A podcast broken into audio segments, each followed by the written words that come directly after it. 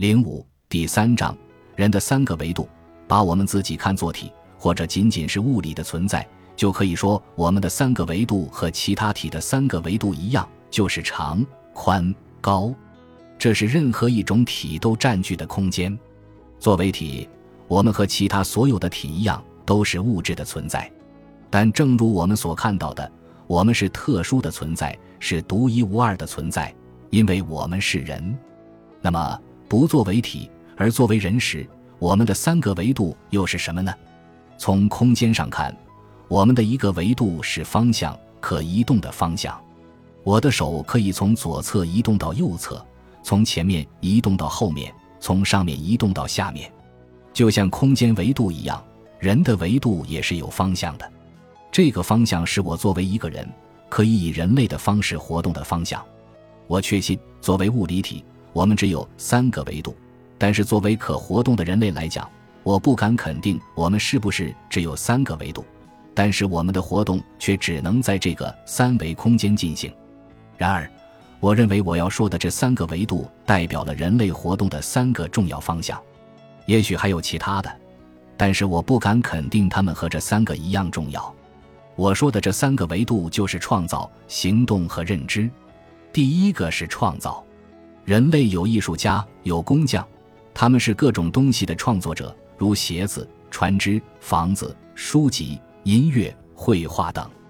并不是只有当人们创作雕像或者绘画作品时，我们才称之为艺术家。那样的话，对“艺术”这个词的使用就太狭隘了。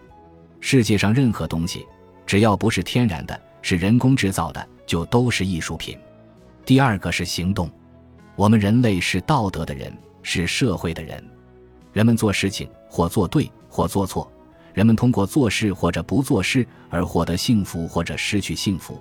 人们认为有必要和其他人打交道，因为只有这样才能去做那些他们认为必须要做的事情。第三个是认知，人类是学习者，他们学习各种知识，他们不仅学习有关自然的知识，有关他们所生活的社会的知识，有关人性的知识，还学习关于知识的知识。从这三个维度上讲，人就是思想者。但是，人类为了制造东西而进行的思考，和为了行为得体、举止得当而进行的思考是不一样的。这两种思想都有别于人类为了认知而具有的思想。这种认知就是为了认知而认知。亚里士多德非常关注这三种思维方式之间的差异。他用创造性思维来描述人们作为创造者所涉及的思考，用实践性思维。来描述人们作为行动者所涉及的思考，用思辨性思维或者理论性思维来描述人们作为认知者所涉及的思考。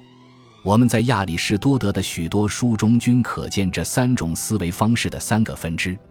比如，他的一些关于道德和政治哲学的书，就涉及实践性思维和人是行动者。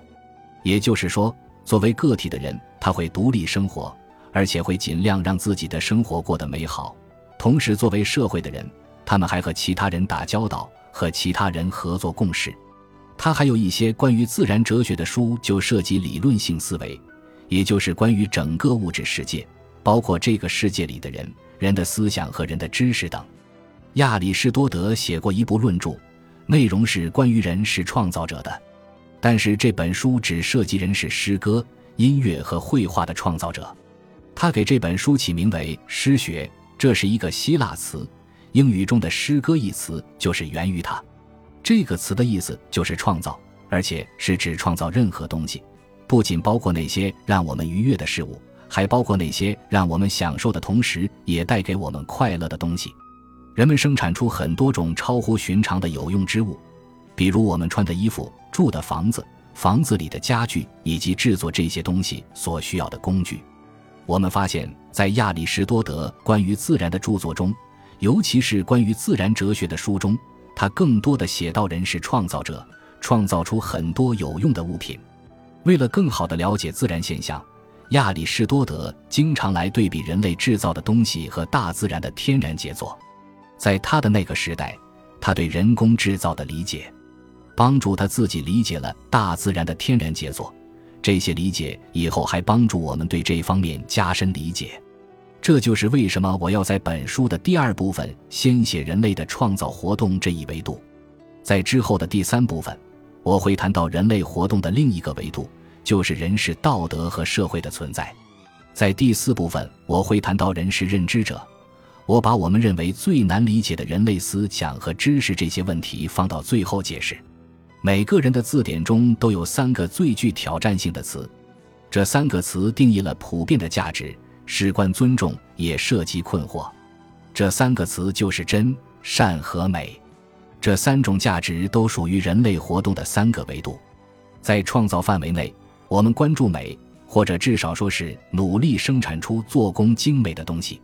在行动范围内，作为个体的人和社会的人，我们关注善恶与对错；在认知范围内，我们关注真。此书分享微信 wsyy 五千四百三十七。本集播放完毕，感谢您的收听，喜欢请订阅加关注，主页有更多精彩内容。